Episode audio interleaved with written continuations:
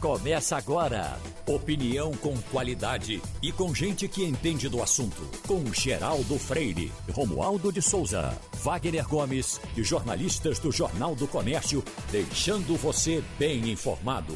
Passando a Limpo. O Passando a Limpo está começando. Ivanildo Sampaio, Romualdo de Souza, Wagner Gomes. Repercutindo, uh, Romualdo, essa decisão de, de Ciro Gomes de afastar a candidatura. O que é que está acontecendo por trás disso, Romualdo? O que está acontecendo é que o PDT, uma legenda supostamente de oposição ao governo do presidente Jair Bolsonaro, defendeu o voto a favor da PEC dos precatórios. E quem fez a defesa, a defesa ferrenha dessa votação foi o líder Volney Queiroz, de Caruaru. Hum. O deputado pernambucano disse que tinha feito um entendimento com o presidente da Câmara dos Deputados, Arthur Lira, e o PDT deveria votar a favor dessa PEC dos precatórios, e aí, em compensação, Arthur Lira votaria um, ou colocaria em votação um projeto é, colocando os precatórios, as dívidas judiciais dos professores na fila para serem pagos o quanto antes. Isso em resumo. Acontece que acordo na Câmara não é como se diz em público. Vai depender de muito entendimento, até porque Arthur Lira pode, pode muito, mas não pode tudo. Ele tem até a, a senha do cofre, mas a última chave, a última rodada da chave, não é de Arthur Lira. Então, Ciro Gomes está entendendo, Geraldo, que o PDT errou em votar contra, aliás, em votar a favor desse, é, dessa proposta. E ele diz o seguinte, ó, diz o, o Ciro Gomes, eu estou re, é, temporariamente retirando a minha candidatura. Quer dizer, ele mantém a candidatura dele em suspenso. Por que ele está fazendo isso? Porque ele entende que é importante que a legenda discuta essa proposta. A mim, só me resta um caminho: deixar a minha pré-candidatura em suspenso até que a bancada do meu partido reavalie a sua posição. Temos um instrumento definido nas mãos, que é a votação em segundo turno, para reverter a decisão e voltarmos ao rumo certo. Ou seja, Ciro Gomes é, retira temporariamente a candidatura dele, recomenda que o PDT se reúna e rediscuta a votação de ontem e aí, no segundo turno, vote contra essa PEC aprovada em primeiro turno na madrugada de hoje. Só pegando aqui os votos do PDT, porque a reportagem da Rádio Jornal apresentou já esses dados, o PDT tem eh, hum, teve 15 votos, não é, Geraldo? 15 votos de um total de 24 deputados, 15 votos a favor da PEC dos precatórios. Ô, Ivanildo Sampaio, eu já sei qual a sua posição com relação a esse pagamento ou não dos precatórios, mas é só para reafirmar. Sob qualquer ângulo que se vote a favor disso, é uma indecência, não é, Ivanildo? Plenamente indecência, Eu lembro caso pessoal, não gosto de falar de casos pessoais, mas tem um exemplo na minha família. O meu pai é, entrou na justiça contra a União, ganhou o caso, ganhou a causa, é, morreu. Minha mãe foi receber nove anos depois da morte do meu pai, e assim mesmo em prestações, parte no ano e parte no ano seguinte. Quer dizer, meu pai era um funcionário simples dos Correios. É, se tivesse filhos pequenos, certamente a minha mãe dependeria dessa, desse precatório para cumprir alguns compromissos. E felizmente não precisou. Mas para você ver quantas pessoas são sacrificadas com essa imoralidade que o Congresso acaba de aprovar. Agora, Wagner, é, é, é, isso mostra, já falamos disso hoje aqui, mas isso mostra como o governo age quando defende alguma coisa. Que se, quer dizer, alguma coisa boa para alguém. Quer dizer, o que isso aí está acontecendo, nós sabemos por quê.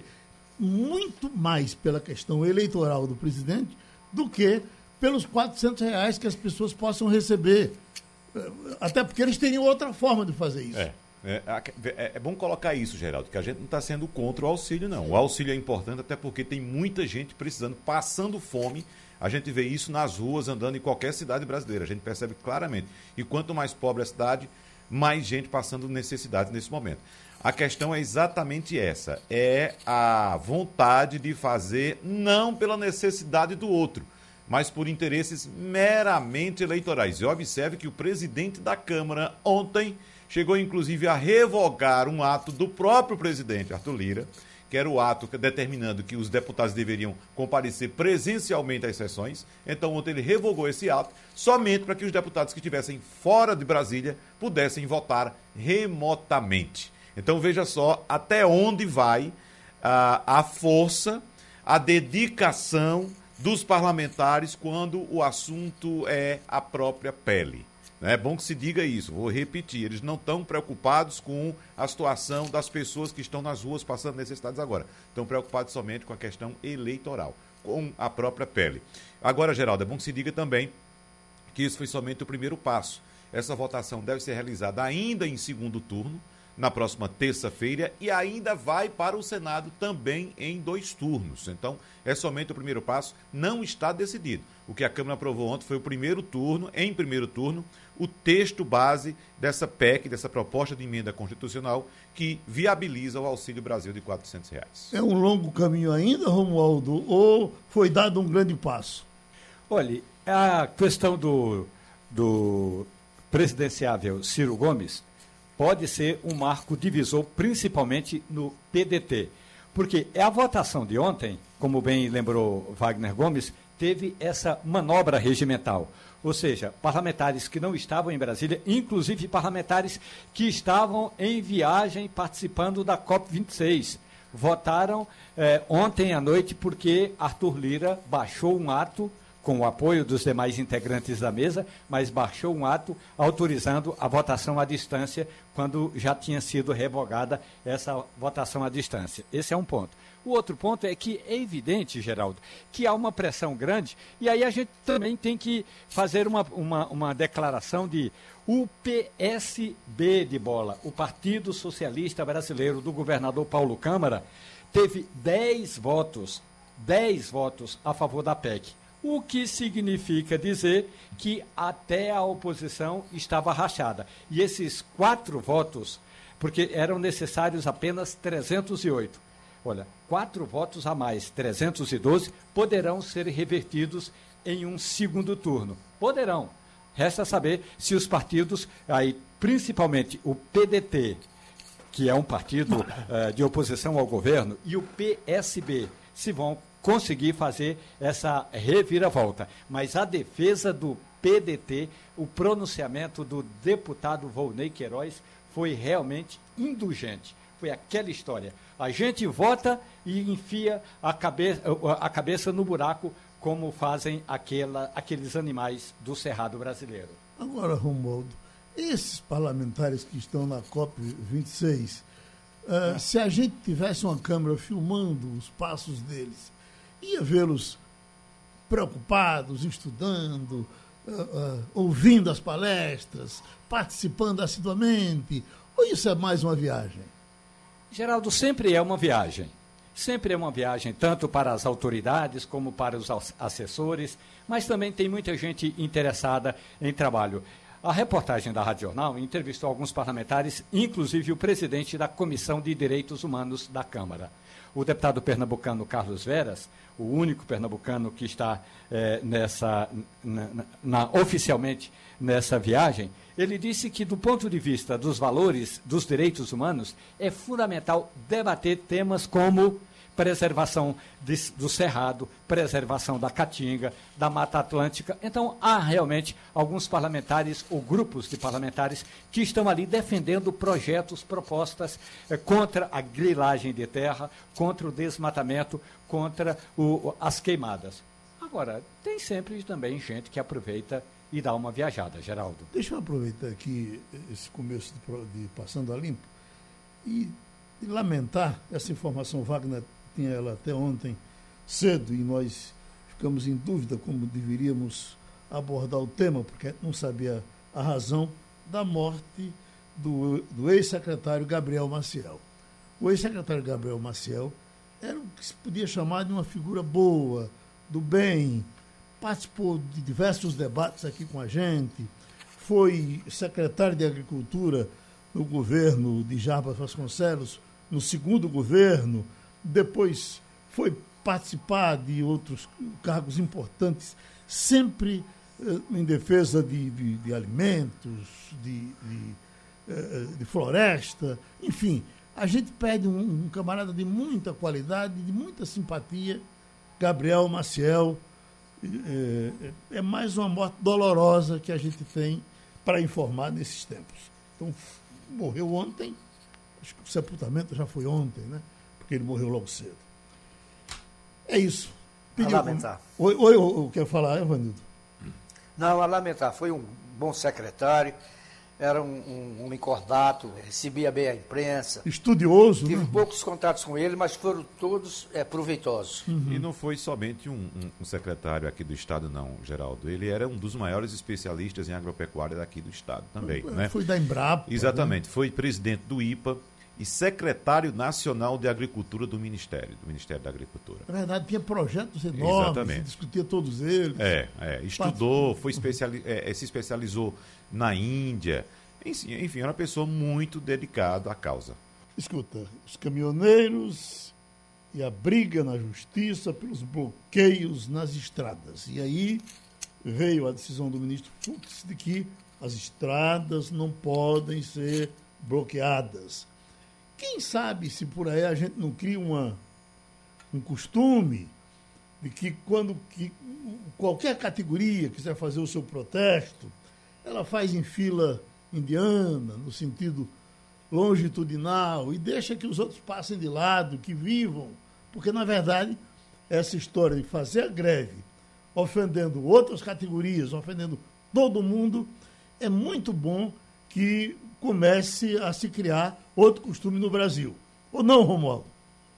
Geraldo, há uma preocupação, inclusive eh, dentro do Supremo Tribunal Federal, e o ministro Gilmar Mendes ainda está com esse processo no colo, que é com relação às chamadas greves abusivas. Vamos imaginar uma greve do serviço público que o Estado brasileiro não pode parar porque o cidadão fica preocupa, é, prejudicado. Mas até aqui o Gilmar Mendes não trouxe o voto dele. Uma greve de polícia, Romualdo. Né? Uma greve de polícia, de é? integrantes eh, de, da área de segurança pública, principalmente porque estão armados, uma greve de professores. Tudo isso é importante que o Supremo Tribunal Federal delimite o que é greve, o que é paralisação e quem pode e quem não pode fazer greve. Isso é fundamental. A outra questão é exatamente essa. Porque se de um lado tem o cidadão que diz: eu tenho o direito de protestar, ótimo, mas a sociedade não pode ficar refém desses movimentos que fecham avenidas, que paralisam o trânsito, que cortam tráfego nas rodovias, nas ferrovias, eh, nos aeroportos. Portanto, o Supremo Tribunal Federal precisa encontrar uma saída e dizer que constitucionalmente a sociedade não pode ficar refém desses movimentos. Nesse caso da greve dos caminhoneiros, Geraldo, você lembrou muito bem aqui no bloco passado que quando o político quer, de qualquer forma, ele faz.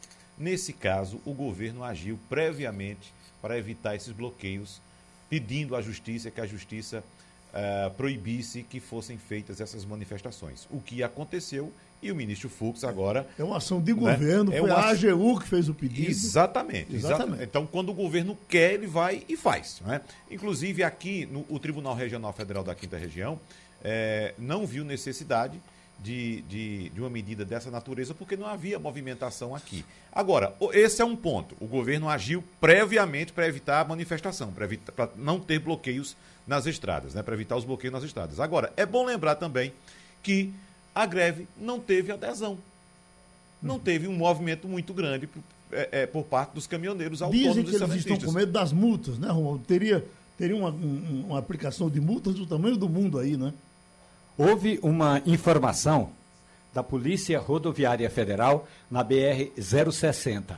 A BR-060 liga Brasília a Goiânia e liga Brasília a Belém, Brasília, que é aquela rodovia importante que sai de Anápolis até Belém do Pará.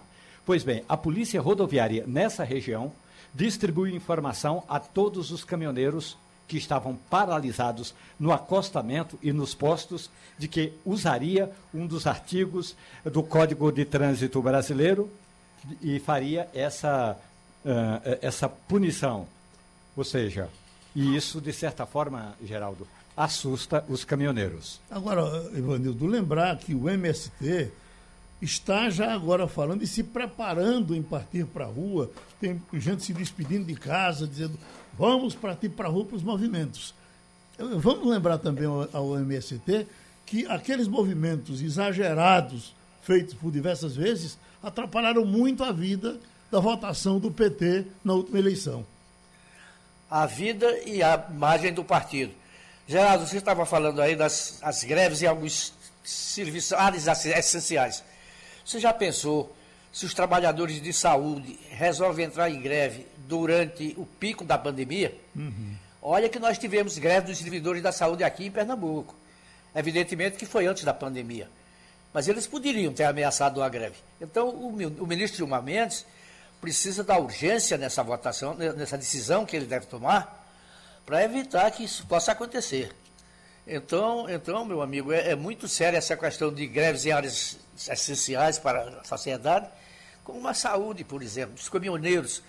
Enfim, a gente não pode ficar refém, é, por exemplo, agora do MST, fechando estradas, invadindo fazendas, distribuindo, distribu, destruindo centros de pesquisa, como fez no Rio Grande do Sul.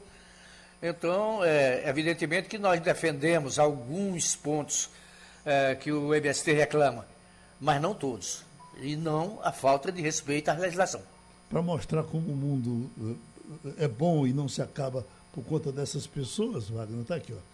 Aos 89 anos, o fundador das lojas Duty Free, Charles Freeney, também conhecido como Chuck, doou toda a sua fortuna para caridade. Sabe quanto? 41 bilhões de reais. Né? É, é aquela história, né, Geraldo? Caixão não tem gaveta, né? Não dava para levar o dinheiro. É. Então, chega no final, fazer um. E a matéria que diz que há essa compreensão de muitos, né? São muitos. A gente tem esse exemplo, mas tem, tem outros. E tem outros que fa façamos justiça. Uhum. Né? O, uh, o Aaron Buffett, por exemplo, que é tido como um, um sanguessuga, porque vive do mercado financeiro, é o maior doador do mundo no uhum. momento. É. O que Bill Gates tem feito, né? É. o que Angelina Jolie tem feito, uh, o, que faz, o que fazia a, a, a, princesa Diana quando viva ainda, que vi, eh, viajava, visitava aqueles, aquelas, aquelas crianças eh, eh, em situações de, de, de, grande pobreza. Né? E a doação não é somente pela doação, Geraldo. Esse gesto também agrega valor à marca, no caso do empresário. É, no caso de uma liderança mundial, como era a princesa Diana, agrega valor também, credibilidade às ações dela. Que, por exemplo, se ela quiser, se ela quisesse, ou uma liderança mundial qualquer, quando toma um gesto desse, quando quer ajudar, por exemplo, algum país, alguma nação, alguma comunidade, que ela procura apoio, ou dentro do seu país ou fora, ela consegue. Porque ela traz para si credibilidade, ela soma para si credibilidade. Com as empresas é a mesma coisa. Quando um grande líder, um grande CEO de uma grande empresa, como você citou aí também, no caso de Warren Buffett, né, que é um uhum. palestrante, né, que ensina as pessoas também a atuar no mercado, então ele confere para si credibilidade. Então não é somente um ato de, de, de solidariedade, eles pensam nisso também, que eles estão agregando valor à marca. No caso, desse cidadão aí norte-americano, a empresa dele que você citou, que é uma loja muito conhecida em aeroportos. O que nos diz, Romualdo? Eu digo que a solidariedade ela está presente em vários projetos, Geraldo. O, a questão toda aqui no Brasil é a seguinte: ainda é, são poucos os gestos empresariais é, de apoio a projetos específicos. É, como você cria, por exemplo, um instituto e trabalha especificamente por uma área. É raro isso acontecer. Essa cultura da solidariedade ainda precisa se espalhar entre nós e não estou falando da cultura da caridade, não. Estou falando da cultura da solidariedade, de você se colocar ao lado do outro. E aí, Geraldo, é preciso a gente realmente reconhecer que nós aqui no Brasil ainda temos muito o que aprender. Você está falando de solidariedade? Vou lhe dar um exemplo. Semana que vem, Geraldo, na próxima quinta-feira, portanto, daqui a uma semana, nós vamos fazer uma, o primeiro festival do café na cidade de Olinda. Vai ser à noite, ali numa galeria que tem no centro de Olinda. E toda a renda revertida vai ser para compra de cestas básicas. Ou seja, é uma forma de você tomar um café de qualidade, conhecer a história do café pernambucano, saber como se prepara um café caseiro e fazer um gesto de solidariedade a quem realmente carece. Eu acho que os gestos são dos maiores empreendedores, aqueles que vão ao, ao, à Lua ou compram um foguete para fazer uma viagem em torno do Sol, da, é, em torno da Terra, ou aqueles que têm uma ou outra forma de prestar essa solidariedade. Eu estava dizendo aqui, a, a Chaveirinho logo cedo, é... nós temos um amigo muito ao, querido. Ao... Eu, eu, chego já, Ivan, Ivan rapidinho, eu, eu, um amigo muito querido aqui na rádio, que quando surgia essa.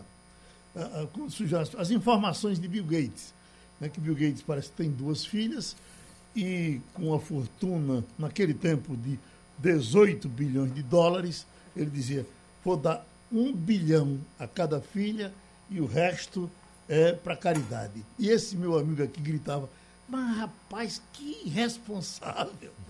Como é que ele deixa somente um bilhão para a filha e dá o resto do dinheiro a todo mundo? Ora, como coisa que fosse fácil deixar um bilhão de, de dólares para alguém, né? Pois não, Ivanildo? Não, é lembrando que essa questão da solidariedade e de é, você investir sem precisar retorno é bastante comum nos Estados Unidos. Por exemplo, algumas das principais universidades americanas foram criadas por doadores. A de Stanford, por exemplo.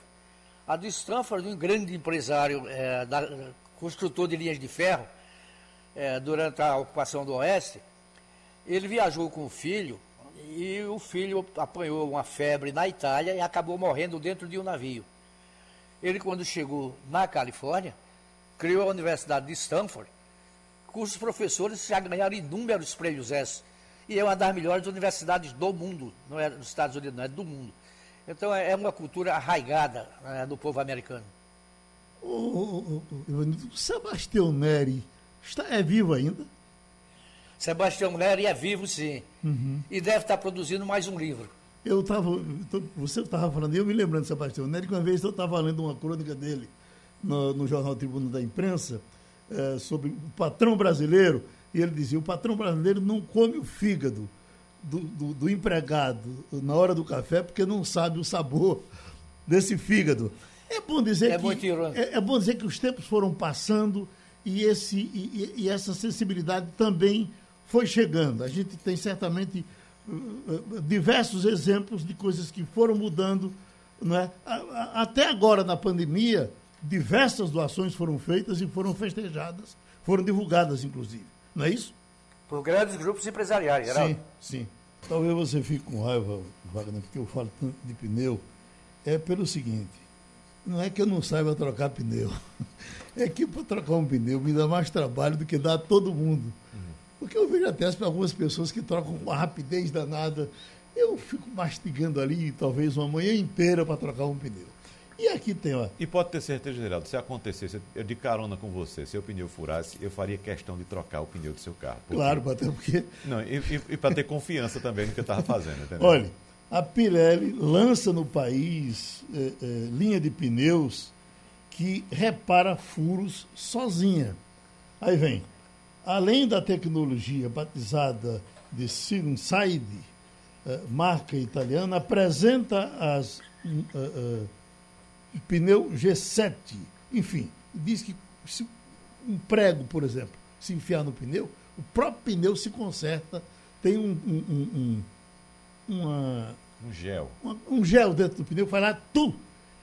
Que é o que, que, que mais dá, porque às vezes, olha, quando é uma coisa grande, mas quando você faz de um buraquinho desse tamanho que não é de nada. Você às vezes nem se preocupa com ele, faz teco e, e pega numa parte do pneu que essa coisa aqui não protege, não. Uhum. Ela protege a furada. Uhum. Aí você vai num prego, rapaz. Você vai estacionar, um prego fundo quando você vai, tá um pneu baixo. Uhum. É uma coisa chata, né? É, é, mas, Geraldo, a gente já comentou aqui, da outra vez você citou aqui um lançamento da Michelin que é um pneu também que não leva sequer ar, ele tem uma estrutura interna como se fosse uns, digamos assim, umas, um, são umas aletas que funcionam como se fossem os amortecedores Fosse internos. feito um carro de Fred Flintstone, né? É, Não, Que- Fred Flintstone era uma roda de madeira, aí não dá certo. É uma roda de pedra. É, não dá certo, é. Não dá. Mas existe, existe esse pneu da Michelin que deve chegar no mercado em breve. Não vai ser um produto barato, evidentemente. Existe o pneu Ranflet, que eu já citei para você como é que ele funciona. Ele pode furar, ele pode receber prego, ele pode rasgar, que a estrutura lateral dele vai sustentar, ele não vai baixar. Existe também um produto que você coloca, um gel que você coloca dentro do pneu. Na hora de, de encher o pneu, você coloca o gel, depois enche. E esse gel vai funcionar exatamente como deve funcionar esse pneu aí que você citou. Ou seja, se um prego entrar, esse gel vai envolver o prego por dentro e o pneu não vai perder Agora eu te tração. pergunto, teu pneu tem isso? O pneu do meu carro é Ranflet. Hein? É Ranflet. Ranflet? É, é. Não baixa? Não baixa. Inclusive já aconteceu comigo, inclusive em viagem. Tive problemas, mas o pneu segurou até o final da viagem, até fazer o conserto. Tá vendo aí, Vanildo? No meu caso, Geraldo, se o pneu furar, eu prefiro trocar o carro. É, agora você veja, Romualdo, que eu, eu tenho um carro há 200 anos, o mesmo carro, entendeu? Trata desse carro muito bem e o carro também trata ele muito bem, não é isso, Romualdo? Agora de Romualdo fura o pneu, viu? Olha, o meu fura o pneu, mas eu posso estar a você com toda sinceridade. Eu estou com uma rodagem a 155 mil quilômetros. O pneu que está eh, no, no, eh, no so- sobressalente ali, de step, nunca foi tirado dali. E, o- nenhum dos outros quatro pneus furou. Portanto, eh, eu ando com pneu bom. É caro, mas é bom. Vem com o seu assunto agora, Romualdo. Ah, sim, vamos falar a respeito de um evento importante de turismo que está começando hoje no Pessoal- sul do pessoal- país. O pastor não está na linha ainda não. Ah, ainda não? Ah, então se eu trazer outra, outro assunto aqui, é, é, Romualdo, vou pedir inclusive a você ajuda, porque hoje é um dia importante em Brasília. Vai ser realizado o leilão do 5G. Daqui a pouquinho, começa às 10 horas da manhã, a análise de 15 propostas de empresas e consórcios interessados em participar desse leilão. A abertura, como já disse, desses envelopes será feita às 10 horas na sede da Anatel e uma licitação que deve movimentar 50 bilhões de reais. Observe só, 50 bilhões de reais. Então, o funcionamento do 5G aqui no Brasil deve se tornar realidade a partir do segundo semestre do ano que vem. Claro, isso é uma previsão, como sabemos que trata-se de Brasil, pode haver algum atraso, mas é bom lembrar que o Brasil, inclusive, está atrasado nesse caminho tecnológico, porque no mundo a tecnologia 5G já está presente em Eu 65 ouvi, Wagner, países. uma entrevista do ministro das Comunicações sobre esse dinheirão que vai chegar, e ele dizendo que esse dinheirão é, é, para investimento e praticamente o Estado ficará com muito pouco dele e tal. Eu chego e fico assustado. É preciso fazer muito investimento em antenas, né, Geraldo? Instalação de antenas. Inclusive, tem uma questão de legislação também, que cada município precisa se adequar à legislação. Existem legislações municipais e existe agora a legislação federal específica para o 5G. Por quê? Porque as antenas que temos hoje, elas têm um potencial maior de irradiar o sinal, por exemplo, do 4G. O 5G ele tem mais qualidade, mais velocidade, mas exige outras antenas menorzinhas, do tamanho de uma caixa de sapato, para replicar o sinal. Então você vai ter uma antena grande e uma série de antenas pequenas para poder ir replicando o sinal. É como, é, é- é como se fosse assim, Geraldo. Você sabe muito bem, o rádio AM. O Sim. rádio AM tem um longo alcance. Você pode escutar o rádio AM de uma ponta a outra do país. Né? Mas ele perde a qualidade sonora que a gente tem no FM. O FM não tem a mes- o mesmo alcance, mas tem qualidade sonora. É, é como se fosse assim, entendeu? Então, o 5G, apesar de ser uma tecnologia que vai multiplicar a velocidade atual da internet 10, 20 ou 30 vezes, ele também precisa dessa quantidade enorme de pequenas antenas para replicar o sinal. Então, o investimento, de fato, é grande e tem também essa questão de legislação nos municípios. Oi, Romualdo. A questão do investimento começa, inclusive, em melhorar a qualidade do 4G. Porque tem muitas cidades no Brasil que nem 4G eh, chega. Portanto, é preciso, o, o edital eh, da Anatel fala da melhoria da qualidade da recepção do sinal de 4G. A outra questão é, é verdade, Wagner, os municípios não estão preparados, a maioria dos municípios no Brasil não está preparada para receber o sinal 5G. E aí, ou as câmaras de vereadores partem para uma ação emergencial, e aí a maioria dos 500, dos 5 mil municípios, é assim, olha, tem de fazer uma operação urgente para que a, a legislação ou as legislações, porque são milhares de leis, sejam modificadas para receber o sinal da 5G. Vamos imaginar, Geraldo, no caso do 4G, pegando aqui o Distrito Federal, que é um estado-município. Tem algumas regiões no centro de Brasília onde não pode ter torre 4G, porque está perto de escola, está perto de posto de saúde, está perto de hospital, está perto de áreas de segurança, está perto do Palácio do Planalto, está perto do Supremo Tribunal Federal. Olha, se não houver uma modificação aqui em Brasília, não vai ter 5G no Palácio do Planalto. Só para ter uma ideia. Portanto, é preciso ter uma modificação. Da mesma forma como alguns municípios que dizem o seguinte: não, aqui não vai ter torre de antena de jeito nenhum, porque isso aí traz problema para a mulher, mulher grávida, traz problema para quem tem é, não sei o quê. Então, é preciso fazer essa modificação na legislação municipal. E tem outro detalhe, Geraldo. Além do que Romualdo falou, você tem ideia, são apenas sete municípios do Brasil que hoje têm condições de receber o 5G. São apenas sete. Mas ela tem alguma coisa radioativa? É? Não, é, não, não, é questão de radio, é questão de legislação de instalação de antena, que os municípios Sim. legislam sobre, Mas a sobre esse tema. Não, não me cria nenhum risco. Não, não. não é, só, é só a lei que está errada. Exatamente. Agora, evidentemente, tem questão ambiental, tem questão de, tem questão visual também. Então, cada município estabelece sua, as suas condições. Evidentemente, como já disse, existe uma lei federal específica para o 5G e vai entrar em debate essa lei. Agora, o que é importante dizer é que, pelo fato de o 5G ter esse sinal, digamos, fraco e de precisar de mais antenas para poder replicar, isso vem se repetindo no mundo também. Porque, por exemplo, a Coreia do Sul foi o primeiro país do mundo a implementar o 5G, isso em 2019. E veja só, é hoje apenas a quarta cidade do mundo a ter mais cidadãos conectados pelo 5G. Mais cidades. Você veja só. Nos, na, na, China, com aquela imensidão de país, são apenas 376 cidades da China que têm o 5G. E esse meu celular que não tem nenhum G? Vai, não, vai... Esse, esse, seu celular é 4G. Vai funcionar depois? Não, no 5G não. No 5G não. Não, não ele vai funcionar. Agora mas, vai funcionar. Mas na minha precariedade atual. Com o 4G. Sei. Com o 4G, certo? Uhum. É, é, aí vem Filipinas e a Coreia do Sul, que foi a primeira, tem apenas 85 cidades conectadas, porque há essa dificuldade de, de expansão do sinal do 5G. Então ninguém se alvoroce, porque não vai ser assim fácil, não vai chegar ao 5G como um passe de mágica com a velocidade que ele promete para o seu aparelho.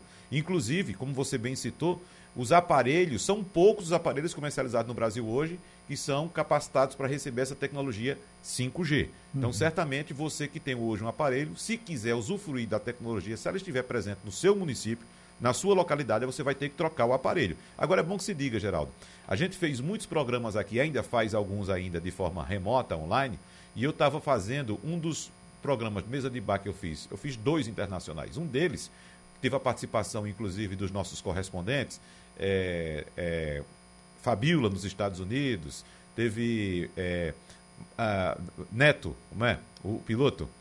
É, Paulo, Paulo, Neto. Paulo Neto lá em Hong Kong. É, é, André, André na, na Rússia, Rússia, e Mário no, no, Israel. em Israel. Então a gente fez um programa no 4G sem nenhuma interrupção de qualquer natureza, uma hora e meia de alta qualidade de transmissão. Inclusive a gente comentando sobre a qualidade da internet, Mário disse lá de Israel, olha, eu, não, eu sinceramente eu me interesso, não me interesso pelo 5G, porque meu 4G funciona tão bem que eu não, não vejo necessidade de outro. Agora, essa é a questão. Nós ainda não temos no Brasil sequer um 4G que cubra todo o país. Agora, o G que eu gosto mesmo, Wagner, é você aqui na minha frente, eu olhando no seu olhinho, vendo sua boquinha bater. São 100 Gs. Tem um encontro de turismo nacional importante e à distância nós temos duas pessoas também importantes para conversar com a gente, Marta Rossi e Eduardo Zouzanello. Uma conversinha rápida, mas vamos começar lá, Wagner? Vamos, Geraldo, porque trata-se de um dos eventos de turismo mais importantes da América Latina, né, que começa hoje em Gramado, no Rio Grande do Sul, E eu quero inclusive saudar já a fundadora e CEO do Festures Gramado, Marta Rossi e também Eduardo Zorzanello. Mas para conversar com Marta e com Eduardo, eu vou chamar Ivanildo Sampaio, que é como se fosse, Ivanildo Sampaio, me permita, o embaixador de Gramado aqui em Pernambuco, você, né? Que inclusive vai abraçar Marta Rossi, que é nossa amiga. Ivanildo. Muito obrigado, Wagner, por essa honraria. Realmente eu tenho muito prazer em, em ter amigos em Gramado, que são amigos queridos e de longa data. Mas eu gostaria de perguntar para Marta se hoje à noite, com a abertura do festival, ela vai ter presente o público que ela esperava ou se a pandemia teve um impacto negativo na presença dos expositores que a gente sempre esteve lá na cidade de Gramado. Muito bom dia, Vanildo, os amigos da rádio. Bom dia, Vanildo. Bom dia, Wagner. Que prazer grande essa oportunidade de conversar com vocês. Eu achei, Vanildo, que tu já tivesse gramado. Nosso embaixador tem que ser o primeiro a chegar aqui. Pois, pois é, Marta, a gente quer saber isso. aqui junto com a Marta. Se é, o público presente, ou pelo menos inscrito, é o mesmo que vocês aguardavam, ou teve um impacto negativo por conta da pandemia? Ao contrário, a pandemia, ela, o ano passado realmente prejudicou muito o nosso evento. Nós fomos o primeiro evento presencial retornando em termos de América, né? O primeiro evento a servir como modelo para os demais eventos na retomada do turismo. E esse ano, né, Marta, nós estamos num cenário muito diferente, tendo em vista o avanço das vacinas, na é verdade? É verdade, é verdade. O, o, a gente uh, está muito feliz com o resultado que a gente sabia que ia acontecer, porque realmente o turismo ele vem retomando com força total. Mas, por incrível que pareça, diante de tantas diversidades, diante de tantas mudanças, executar a edição deste ano não é? Foi muito, muito mais difícil do que fazer a execução no ano passado, dentro dos protocolos que estabeleciam regulamentos. Agora, nós temos os protocolos mais abertos, no entanto, há uma insegurança maior uh, com relação ao todo e também pelas mudanças e protocolos que tá, cada estado tem. Mas a gente está muito feliz porque nós registramos um crescimento de 64% em relação a 2020, nos aproximando de 2019 o que mostra realmente que o turismo eh, deslanchou e que ninguém vai segurar essa atividade. Isso que é o importante. A força do turismo ela se faz presente nesta edição do Fessure, não é, Barro? Sem dúvida nenhuma. E até acrescentando para vocês, os amigos aí de Pernambuco, que essa retomada ela vem representando a reabertura lenta e gradual das fronteiras. E, para nossa alegria, muitos países que o ano passado tiveram impedidos é, de se fazer presente no evento estão retornando. exemplo da Argentina, do Uruguai, Itália, representações norte-americanas, né, Portugal, uh, representações de caravanas também vindo da América Latina. E, sem dúvida nenhuma, o Nordeste, o Nordeste está em peso no evento. Né? O Brasil de ponta a ponta. Como um todo. Então, esse sentimento, nós estamos agora de uma maneira muito, muito positiva. A gente vai, Ivanildo, recebê-los aqui com o maior afeto, com o maior carinho.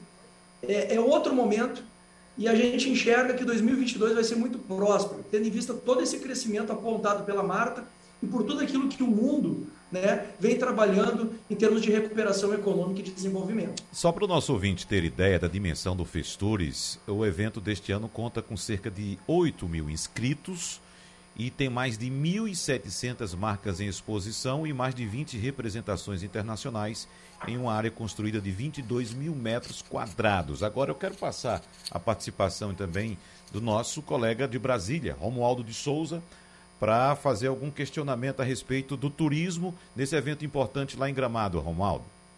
É, bom dia. Eu gostaria de já ligar o que pelo menos aqui em Brasília, o que a gente fala muito de Gramado é do Festival de Cinema. eu, eu gostaria de saber qual é a, o, o passo, qual é a ligação desse evento de agora com próximos eventos, incluindo o importante Festival de Cinema que Gramado realiza. O Festival de Cinema, né, Eduardo, é, respeitado hoje internacionalmente, ele agora, em agosto próximo, completa 50 anos. É, completamente reativado também, porque nessas duas últimas edições ele aconteceu no formato online. O Festival de Cinema de Gramado foi o carro-chefe, na verdade, de todos os eventos de Gramado.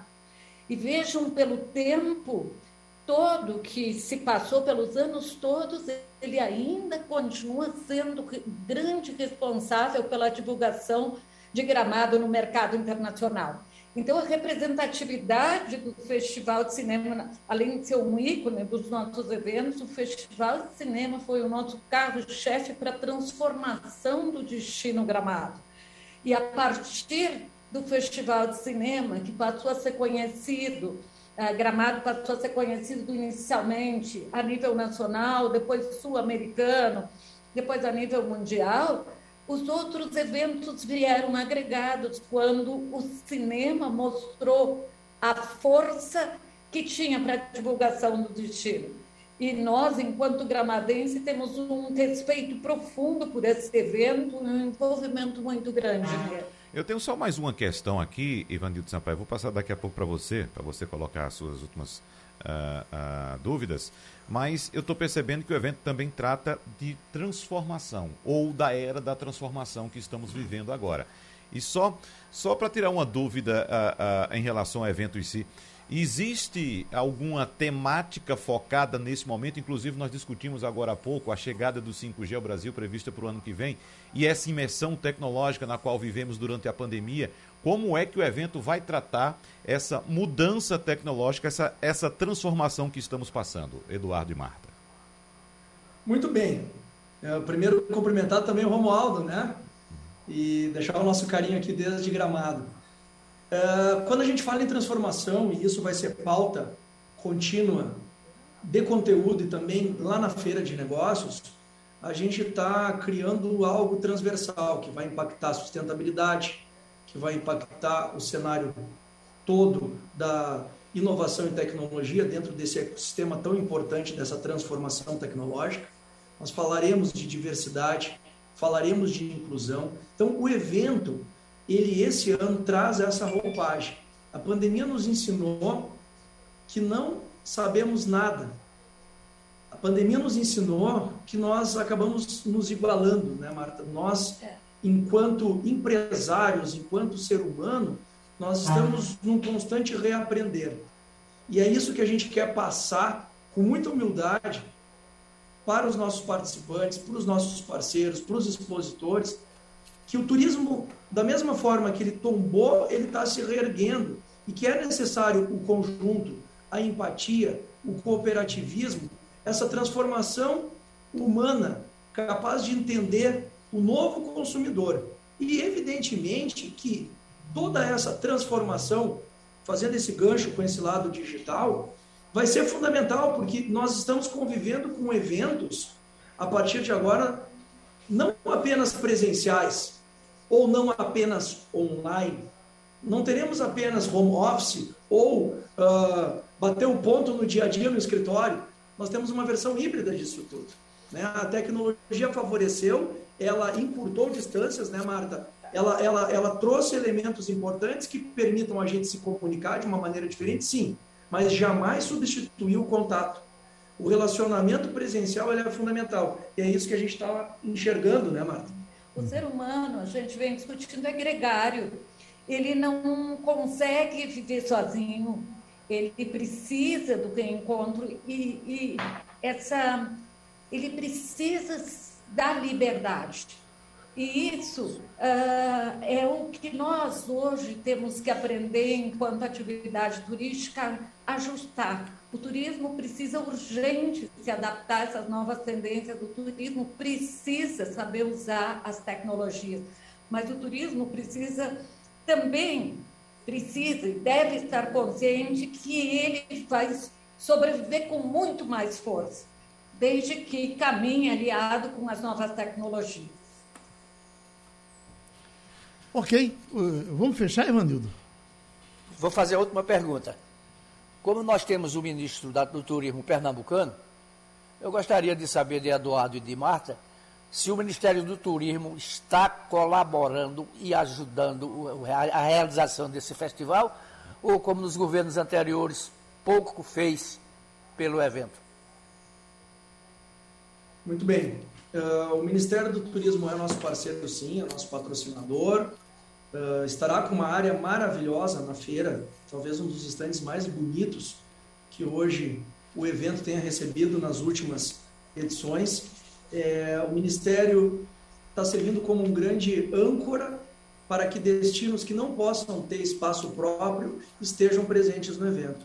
Evidentemente que muitos estados, a exemplo de Pernambuco, vai estar tá com, com o seu espaço, vai estar tá com a sua representação, Pernambuco vai estar tá com os destinos, com, com os atrativos, com a hotelaria, com o receptivo, perfeito.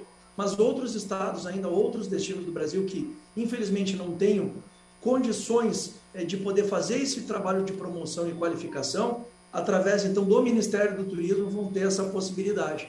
Então a gente está procurando sempre, enquanto evento, né, é, independente é, do partido político, independente é, do viés, é fazer com que cada governo coloque o turismo como pauta prioritária. E para isso a gente vai lutar sempre para fazer com que esse esse segmento tão importante, indutor da nossa economia, tenha voz e tenha representatividade. Um abraço pernambucano é. para Marta e para Eduardo. Nós eh, eh, eh, desejamos bom evento para vocês, porque nós já estamos com o Antônio Martins e temos a Europa agora cheia de informações para a gente. Inclusive, Martins, eu estou vendo aqui que o presidente uh, está para dissolver o parlamento português. Eu te pergunto, isso é para acontecer hoje ainda? E como é que está Portugal com essa possibilidade?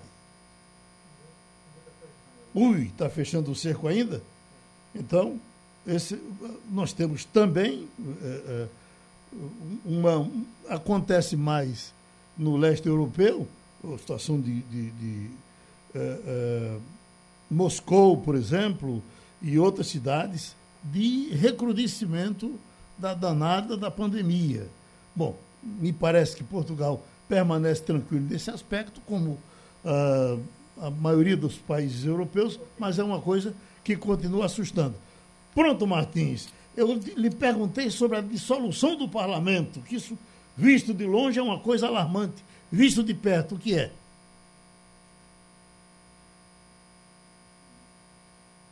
Eu estou te vendo. sem áudio, gente. É? Deixa eu ver agora. Chegou o áudio? Ah, tem, uma, tem uma brincadeira da internet de uma senhora que disse: manda o áudio. Não. Chegou o áudio? Não chegou. Então, essa, essa é, é, vamos esperar que isso é a falta da 5G. Né? Quando chegar a 5G. Engraçado, né? Porque você tem uh, o, o, essa conexão de Portugal, a, de, a da Rússia. A da Rússia é ótima, né? É, Geraldo, fora do Brasil geralmente é muito não, bom. Aliás, não é nem Rússia. Agora, ele, ele é... está num, numa, numa cidade. É, é... Não, ele está na Rússia. Ah, André está na Rússia. Mas numa cidade interiorana da Rússia, sim, lá, sim. lá. Mas veja só, nós temos aqui. Ele no... não está em Moscou. É, há um conceito, é, hoje em dia, um tanto errôneo, é, que aponta que nós temos uma, uma, internet muito ruim. No geral, até que é, na maioria dos casos. Mas há serviços bons sendo prestados no Brasil. Agora, às vezes, por falta de informação, nós contratamos um serviço que não nos atende. Então é preciso é, se você tem alguma dúvida, não tem muito conhecimento, a orientação que a gente dá é procurar um técnico, uma pessoa que conheça, para você contratar um serviço de qualidade que lhe atenda nas suas demandas. Pronto, o técnico, então, que conhece, já consertou já, o nosso contato com Antônio Martins. Eu te perguntei já duas vezes, Antônio Martins, e só agora você nos escuta, sobre a dissolução do parlamento português. Bom dia, bom dia, Geraldo, bom dia a todos da, da Rádio Jornal. Desculpa aí, mas houve um probleminha com a nossa comunicação, né? Acabei não escutando nada que você estava falando. Uhum. Mas, enfim, o, o parlamento português é, deve ser dissolvido, vai, vai ser é, informado hoje às 20 horas pelo presidente Marcelo Ribeiro de Souza, e no, no, no centro dessa questão está a não aprovação do orçamento do Estado. E é para a gente ter uma ideia de como isso foi, é importante, é a primeira vez desde que Portugal é, tem governos pós 25 de abril, pós Revolução dos Cravos, que foi em 1975, 74, 75, que é, não havia uma, uma, uma, reprovação do orçamento de Estado. Né? Houve alguma situação em que, quando perceberam que o, o orçamento não iria passar, o próprio governo retirou o orçamento e se demitiu. Mas nunca foi reprovado, chegou aí a votação e chegou a ser reprovado, como ocorreu agora. E isso aconteceu porque é, houve um desentendimento entre os parceiros de esquerda, ou seja, o PS, que é o governo, o Partido Socialista, junto com o Bloco de Esquerda e com o, P, o, o, o Partido Comunista. Lembrando que o, o Partido Socialista é uma dissidência do Partido Comunista e o Bloco de Esquerda é uma dissidência do Partido Socialista. Esses três partidos se uniram em 2015 para formar um governo, justamente porque os partidos que ganharam a eleição, ou o partido que ganhou a eleição, o Partido Social Democrata, é, é, ele não conseguiu é, ele não conseguiu maioria e viu que, ia, que não ia conseguir também aprovar o orçamento. Então ele entregou o, o, o, o Passo Coelho é, é, é, entregou o governo e o Antônio Costa, que é o líder do socialista, se uniu com os, os líderes dos outros dois partidos de esquerda e foram até o presidente da época, o Cavaco Silva, e apresentaram uma proposta de governo dizendo que eles iam, a partir dali, é, aprovar o orçamento que eles iam fazer e que iam, iriam votar juntos sempre, ou seja, constituir uma maioria aí de esquerda. Essa maioria funcionou durante um bom tempo, até agora, e foi enterrada hoje, quer dizer, foi enterrada neste, neste ano, né, com a reprovação do orçamento. O, o, presidente da República não é obrigado a dissolver o parlamento, mas o próprio presidente, numa tentativa de forçar o bloco de esquerda e o, o, o, o Partido Comunista a votar a favor do orçamento, disse: olha, se não for aprovado, eu vou dissolver e vou convocar novas eleições. Portanto, hoje ele vai ter que cumprir a promessa. Ele vai é, anunciar numa declaração à nação quando vai ser essa eleição, né? deve ser depois do dia 16 de janeiro, mas pode ser até em fevereiro.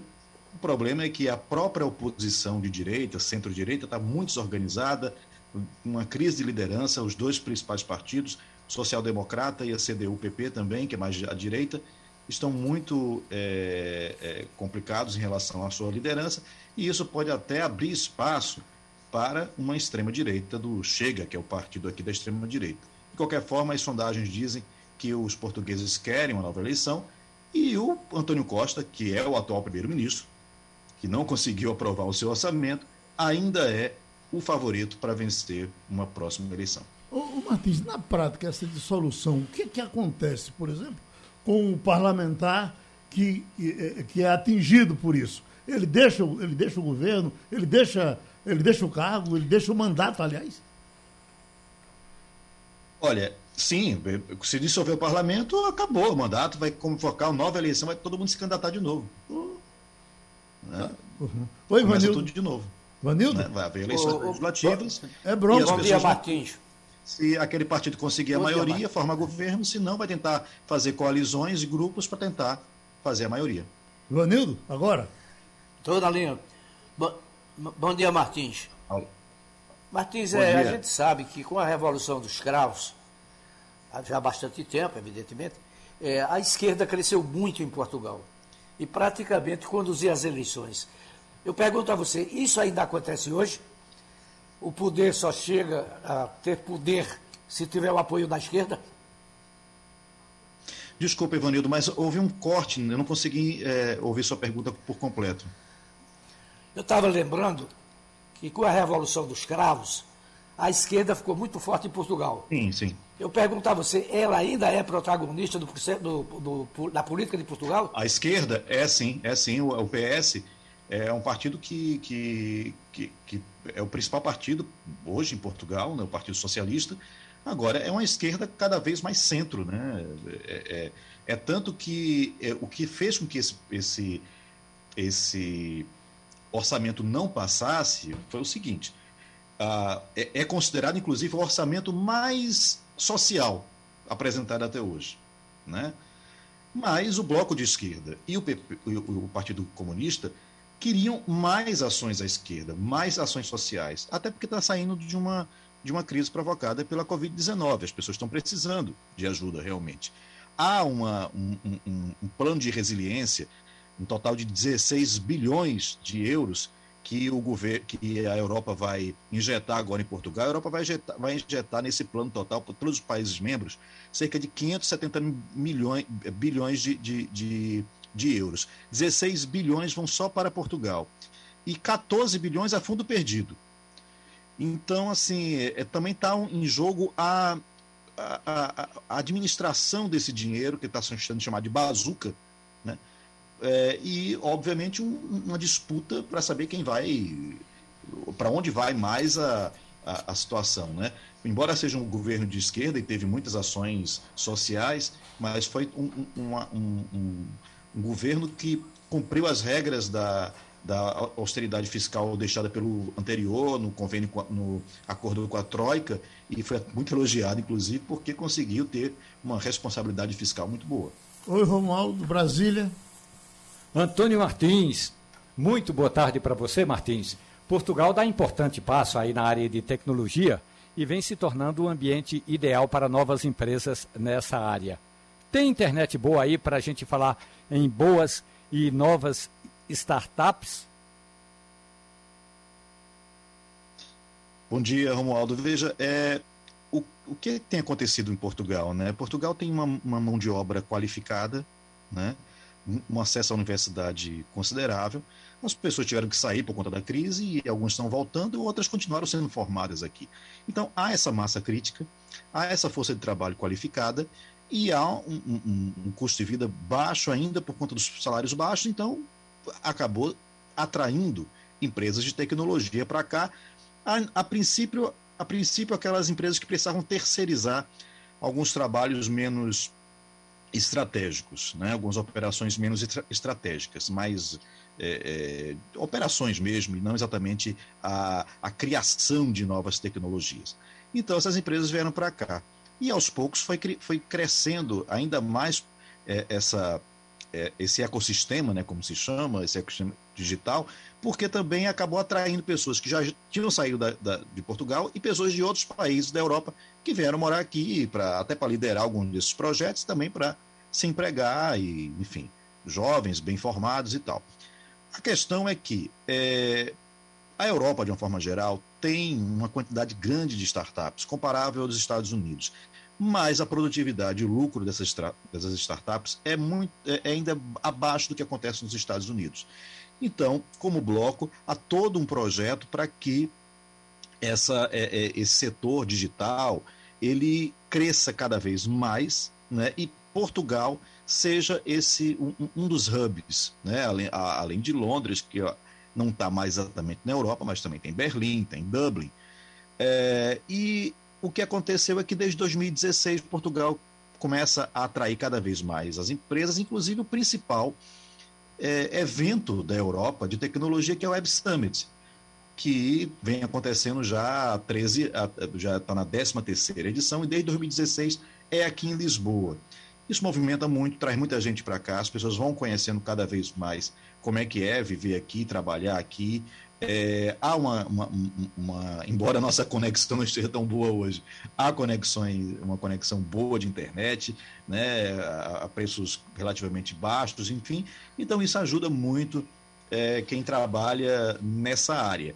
E uma declaração que veio hoje foi do presidente da Microsoft, que disse: olha, Portugal se tornou um ótimo lugar para uma startup. O Brad Smith, que é, disse que chegou aqui, a Microsoft, quando chegou, tinha dois funcionários, hoje tem dois mil funcionários. E é uma, é, uma, é uma declaração forte e que pode atrair cada vez mais, né, uma bola de neve, e vai atraindo cada vez mais startups para cá, sem falar nas, nas, nos incentivos. Né? Portugal agora vai co colaborar com um, um bilhão e meio para novas startups, num programa na Europa, que vai ser uma agência na Europa para startups, e Portugal tem, foi lançado aqui, foi lançado ontem, e vai ter um, um, um papel fundamental nisso. Oi, Wagner. Antônio Martins, estamos falando de tecnologia, que é o nosso presente e certamente cada vez mais o nosso futuro, mas vamos segurar um pouco esse olhar para frente vamos olhar para o presente, quem sabe até para o passado, porque ainda vivemos muito do combustível fóssil, estamos dependendo ainda muito dele. A Europa está diminuindo essa dependência, mas claro, precisa muito, principalmente nessa época do frio, né? Que está chegando o friozinho já por aí e evidentemente as pessoas precisam se aquecer e aí vão aumentar o consumo de combustível fóssil. Inclusive, nesse aspecto, Martins, a Rússia está segurando aí novos suprimentos de gás para a Europa, né? E nós tratamos desse assunto no debate de ontem e tivemos também informação aí, chegando de Portugal, inclusive, apontando que o preço da gasolina pois já é, passa Wagner. dos 2 é, euros. O preço né? subiu, né?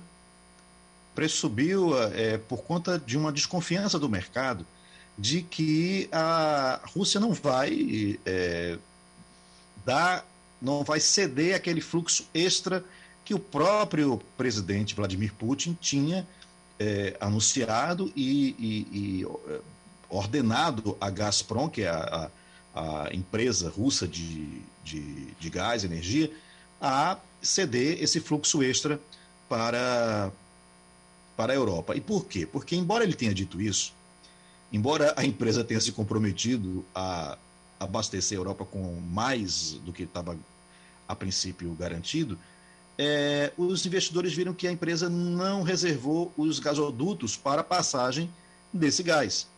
E ela deveria começar essa passagem de gás já na próxima segunda-feira, dia 8, e até agora não reservou gasoduto. Então, os investidores começaram a ficar preocupados, olha, vai, eles não vão passar esse, esse gás. Então, o preço aumentou, e isso, obviamente, que desequilibra tudo, porque mesmo que eles venham a passar esse gás, como tinham combinado, esse gás extra, e que vai ser necessário, o preço já está lá em cima. Né? E, já atingiu até os Estados Unidos. A venda de gás também nos Estados Unidos. Então, é, é, é muito complicado, né? porque agora esse gás está custando uma fortuna. E é, é fundamental para esse período agora da, do inverno, porque é, é, frio, de fato, é frio em muitos lugares abaixo de zero, 20 graus abaixo de zero. É o caso da, da Alemanha, do, dos países mais ao norte ainda, como os, eh, os países da Escandinávia, e isso é muito complicado. Tá bom, Martins. Eu queria rapidamente, Martins, o tempo da, da gente esgotou, mas você está tendo uma quarta onda na Alemanha. Aí eu te pergunto, você tem receio do efeito colateral? Esse efeito colateral pode chegar aí? Ou a vacinação em Portugal dá uma cobertura suficiente para você não ter medo disso? Olha, é, Geraldo, o, de fato, quando a gente compara a cobertura com, com a Alemanha, a Alemanha só conseguiu vacinar cerca de 66% do, do, dos habitantes. Portugal, a gente até falou aqui umas duas, três semanas atrás, sobre ter passado dos 85%, que é o que é considerado aí para a imunidade coletiva, né? É, e é justamente esses 40, 30 e tantos por cento lá na Alemanha que não se vacinaram, que dizem que não vão se vacinar de jeito nenhum, que estão criando essa nova, essa nova epidemia. São pessoas que estão se contaminando, que estão ficando doentes, realmente estão ficando graves, estão indo para as, os hospitais, a hospitalização aumentou 40% em uma semana, também aumentou nas UTIs, e isso é complicado. Agora, aqui, esse movimento anti-vacina, ele não pega muito, né? Tá, a, a vacinação continua, está indo agora para a terceira dose, para os profissionais de saúde, para pessoas com, com, com, mais idade também. Então, assim, eu acredito que não vá ter a gravidade que a gente está vendo na, Europa, na, na, Alemanha, mas com certeza já aumentou o número de casos também, né? porque também vai criando novas variantes. Né? Quando você tem uma população que não quer se vacinar e que está se contaminando, é, é, é, uma parcela grande da população. Deixa eu lhe passar uma informação para você. Variantes. Passar uma informação para você ficar feliz como brasileiro. Eu vi ontem, Wagner, falta até ainda confirmar, eu vi ontem um, um, uma pesquisa dizendo que no Brasil a gente, mesmo tendo um, um, um governo com o pé atrás com relação às vacinas, no Brasil, estamos chegando em 97% de, de, de vacinistas. Para quem não acredita dose, né? É nem em vacina, para quem não acredita em pesquisa, o Datafolha mostrou isso lá 97%, atrás. Que 94%. Pois é. De, defendendo. Ah, era 94%. 94% defendem a vacina. Defendendo a vacina. Pronto. Então, viva quem que toma boa. vacina. Que coisa boa. Eu fico, eu fico feliz com o brasileiro, né, com, com a nossa uhum. população nisso. E fico pensando é, que, veja só, como teria sido diferente em relação às mortes se a gente tivesse tido esse incentivo desde o início, se a gente ah, não tivesse sim. deixado para lá a, a, as ofertas da Pfizer, né? Uhum. É, se a gente tivesse feito a pesquisa como a Pfizer queria fazer, é, é iniciar a, a, pesquisa dela no Brasil, porque nós temos uma rede como o SUS com a capilaridade enorme. Né? E isso também se deve a, a, inclusive, eu acho que esse trabalho mesmo de formiguinha dos agentes de saúde, falando da importância nas comunidades, então, assim, a gente tinha tudo para ser o modelo do mundo. Ok, Martins, terminou o Passando a Limpo. Obrigado. Você ouviu opinião com qualidade e com gente que entende do assunto. Passando a Limpo.